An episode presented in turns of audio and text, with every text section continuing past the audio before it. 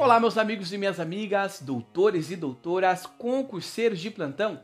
Sejam todos muito bem-vindos a mais um episódio deste maravilhoso podcast.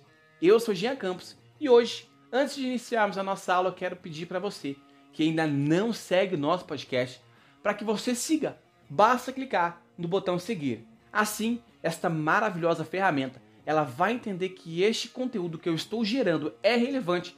Assim, ela vai impulsionar para que outros usuários também recebam esta informação. Eu quero pedir para você que faz parte da família Direito Penal do Zero, para que você compartilhe com seus amigos este podcast. Quando você estiver estudando agora mesmo que você está me ouvindo, faça um post, faça um stories e me marca lá, janeduardo.campos. Eu ficarei muito feliz em saber que você está estudando direito penal e que eu estou sendo uma ferramenta útil para você aprender direito penal do zero. E eu confesso para você que não é fácil gravar um podcast. É muito difícil. É, você tem que utilizar várias ferramentas de edição. Muitas vezes eu começo a gravar e aí começa um cachorro latir, passa uma moto, passa um avião, alguém grita na rua, passa o carro do sonho. Eu tenho que começar tudo de novo. Por quê? Porque eu tento buscar é, uma maior perfeição para que você, quando você estiver ouvindo, você não se perca nos sons. Agora vamos para nossa aula, porque hoje ela está imperdível. É isso mesmo. Hoje nós falaremos sobre o crime de lesão corporal. Você sabe o que é um crime de lesão corporal? Você sabe onde ele está tipificado? E você sabe quais são as características? Fica comigo que hoje eu vou te explicar detalhe por detalhe. Então, meus amigos, o crime de lesão corporal, ele possui três modalidades. A primeira modalidade é a lesão corporal de natureza leve, a segunda de natureza grave e a terceira de natureza gravíssima. Ele também comporta a lesão corporal seguida de morte, que são as causas do 129, parágrafo 3. Se você ouviu a minha aula passada, a dica que eu dei essa semana, eu falei sobre o crime pré-ter doloso. E eu disse que o artigo 129, parágrafo 3, que é o crime de lesão corporal seguida de morte, é um crime pré-ter doloso. Se você não sabe o que é um crime pré-ter doloso, então eu te aconselho a você voltar na dica desta semana, assim você vai compreender. Também, o crime de lesão corporal, ele comporta a modalidade culposa, que está previsto no parágrafo 6 do 129, e por fim, ele também comporta a lesão decorrente de violência doméstica, ok? Mas antes, nós iremos falar sobre as características. A primeira característica super importante deste crime é que ele é um crime de forma ou ação livre. Gente, isso significa que o sujeito ele pode utilizar qualquer meio que esteja disponível para ele para que ele cometa aquele crime. Ele pode simplesmente utilizar as mãos dele, ele pode utilizar algum objeto contundente, ele pode arremessar algum objeto que esteja ali na região próxima a ele. Ele pode fazer o que ele quiser. Por quê? Porque ele é um crime de forma ou ação livre, ok? A segunda característica é que ele é um crime comum. Significa dizer que não exige uma qualidade do sujeito ativo. Qualquer um de nós podemos cometer o crime. Qualquer um de nós estamos sujeitos a cometer um crime de lesão corporal. Porque é, você fala, já, eu não, eu sou uma pessoa certinha. Mas lembre-se que o crime de lesão corporal, ele nem sempre se dá na forma dolosa. Pode se dar na forma culposa também. Nós já vamos falar sobre isso. Então, qualquer um de nós estamos sujeitos a cometer esse crime, ok? Por isso, ele é um crime comum. A terceira característica é que ele é um crime material. Por que, que ele é um crime material? Porque ele deixa vestígios no mundo externo. Ele altera o mundo externo. Mas eu faço uma ressalva aqui. É necessário que se tenha, que se realize o exame de corpo de delito. Para quê? Para que você comprove a materialidade do fato. Perfeito? Então somente o exame de corpo de delito, ele tem condão de provar a materialidade do fato. Sem o exame de corpo de delito, você não consegue comprovar a materialidade. A quarta característica é que ele é um crime de dano ou lesão. Significa dizer que necessita haver um dano ou uma lesão a quê? Ao bem jurídico tutelado. Qual que é o bem jurídico tutelado? A integridade corporal ou a saúde do sujeito. Então, para este crime, é necessário que se tenha um dano ou uma lesão. A quinta característica é que ele é um crime instantâneo. Por quê? Porque ele não se prolonga no tempo. Embora os efeitos dele é, sejam efeitos permanentes, muitas vezes, é, ele não se prolonga no tempo. E aí você pode perguntar, mas Jean, como é que esse crime ele tem efeitos permanentes, sendo que nós podemos ter a, a, a, incidir a, o, a lesão corporal de natureza leve? Realmente, você está certo.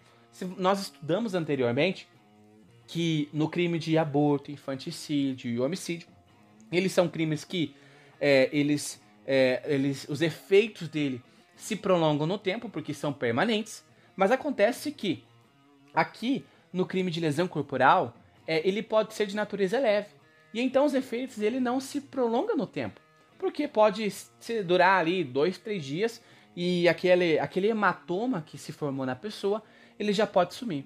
Mas você deve lembrar que a partir do parágrafo 1 e 2 do 129, nós estamos diante do crime de lesão corporal de natureza grave e gravíssima.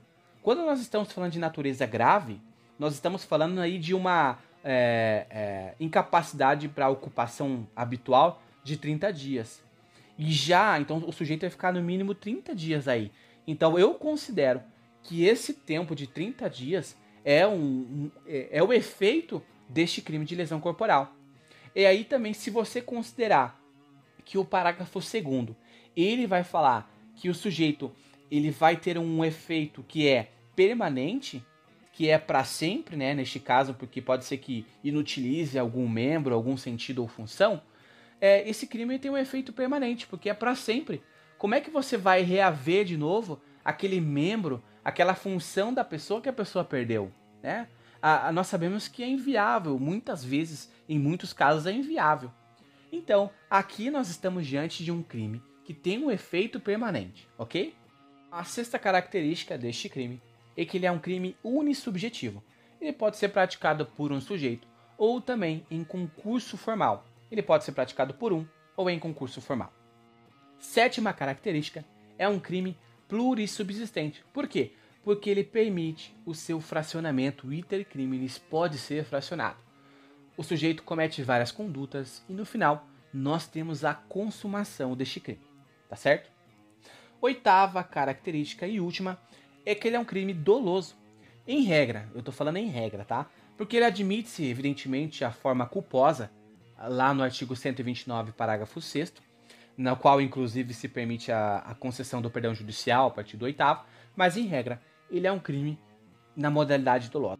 Então, no caput do 129, nós temos assim: ofender a integridade corporal ou a saúde de outra. Detenção de três meses a um ano.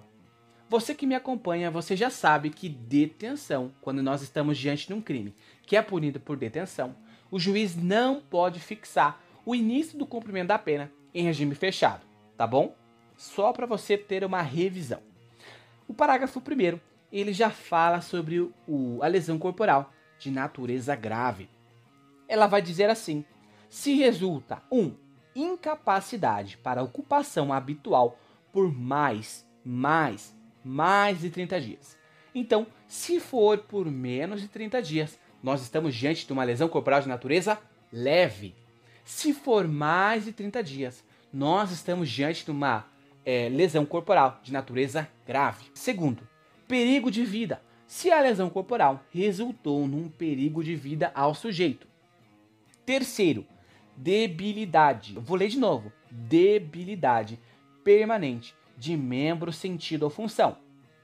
Por que, que eu falei debilidade? Debilidade. Porque você precisa compreender. A diferença entre grave e gravíssima está em uma palavra. Então o sujeito vai ter uma debilidade daquele membro dele, daquele sentido ou daquela função. Inciso 4, aceleração do parto. Então o sujeito vai acelerar o parto da vítima. Já no parágrafo 2, ele vai trazer a lesão corporal de natureza gravíssima. Diz assim: se resulta 1. Um, incapacidade permanente para o trabalho, olha só, permanente para o trabalho. 2. Enfermidade incurável, olha só como é mais é, é gravíssimo em relação a grave, né, do parágrafo 1 3. Perda ou inutilização do membro sentido ou função. Perda. Olha a diferença. Já hoje eu falei para você debilidade. Lá na lesão corporal de natureza grave, nós temos debilidade. Na natureza gravíssima, nós temos a perda. O sujeito vai perder ou ele vai inutilizar o membro, sentido ou a função. Inciso 4, nós temos aqui a deformidade permanente. Aqui é importante ressaltar aqueles casos em que o marido joga formol é, na face da sua companheira e aí ela fica com uma debilidade permanente, tá bom? Então, isso aí é uma natureza gravíssima. Inciso 5, nós temos o aborto. Quando o sujeito comete um aborto, ele pratica uma lesão corporal de natureza gravíssima, tá bom? E aí, no, no parágrafo 3, nós temos a lesão corporal seguida de morte. É aquele crime famoso pré-treduloso, o qual o sujeito ele tem o dolo de praticar uma ação, mas é, a, se consuma de uma forma culposa. No parágrafo 4 nós vemos as causas de diminuição da pena. É o que? É, é a forma privilegiada a qual o legislador nos trouxe. Da mesma forma que o, a, o homicídio tem lá no, a, no parágrafo 121, parágrafo 1, que é homicídio privilegiado, aqui no crime de lesão corporal também nós encontramos a forma privilegiada, que diz assim: se o agente comete um crime impelido por motivo de relevante valor moral ou social, sob o domínio de violenta emoção, logo em seguida a injusta provocação da vítima, é, o juiz pode reduzir a pena de um sexto a um terço. Nós temos também as causas de substituição da pena prevista no parágrafo 5 Diz assim: o juiz, não sendo grave ah, as lesões, pode ainda substituir a pena de detenção pela de multa. Ou seja, o juiz pode substituir uma pena de detenção, olha só, uma pena de detenção por uma multa, ok?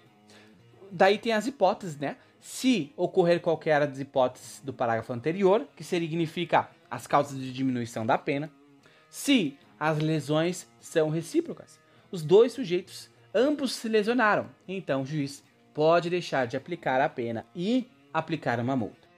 No parágrafo 6 nós temos a lesão corporal culposa. Vale ressaltar que a lesão corporal culposa ela pode ser incidida é, de acordo com 303 do Código de Trânsito. O que você deve se ater é que com o advento uh, da Lei 9.099 de 95, né, você pode encontrar no artigo 88 do GCRIM, a, a ação penal ela passou a ser pública, condicionada à representação do ofendido. Então, nos casos de lesão corporal leve e de lesão culposa, é ação penal pública condicionada à representação, tá bom? Também, no parágrafo 7 ele traz um aumento da pena. A pena ela vai ser aumentada de um sexto se ocorrer qualquer das hipóteses do parágrafo 4 e 6 do 121, que é do homicídio, que é quando é praticado aquele é, por milícia ou por feminicídio. Também, no oitavo, aplica-se a lesão culposa ao disposto no parágrafo 5 do 121, que é quando atinge o próprio agente. Então, é, se essa lesão corporal ela atingir o sujeito e que se torne desnecessária a aplicação de uma pena, o juiz ele pode deixar de aplicar, tá bom? E aí nós temos a lesão corporal, é aquela que é praticada no âmbito doméstico, no âmbito familiar. E aí começa a parte da violência doméstica, do parágrafo 9 até o parágrafo 12. Nós estamos falando da violência no âmbito doméstico, que é se a lesão for praticada contra ascendente, descendente, irmão, cônjuge ou companheiro, ou com quem conviva ou tenha um convívio, ou ainda prevalecendo-se o agente das relações domésticas de coabitação ou hospitalidade. E aí nós temos também quando o sujeito pratica crime contra a pessoa portadora de, de deficiência e também quando ele pratica lesão corporal é, contra as autoridades ah, descritas no artigo 142 e 144 da Constituição Federal, que são os integrantes de segurança pública no exercício da sua função ou em decorrência dela, tá bom? É, e é isso, gente. Agradeço a você que me acompanhou até aqui. Muito obrigado. Não se esqueça de curtir e não se esqueça de é, indicar para mais uh, pessoas, para mais amigos. E não se esqueça de postar e de me marcar no seu stories, beleza? jeaneduardo.campos. Até mais.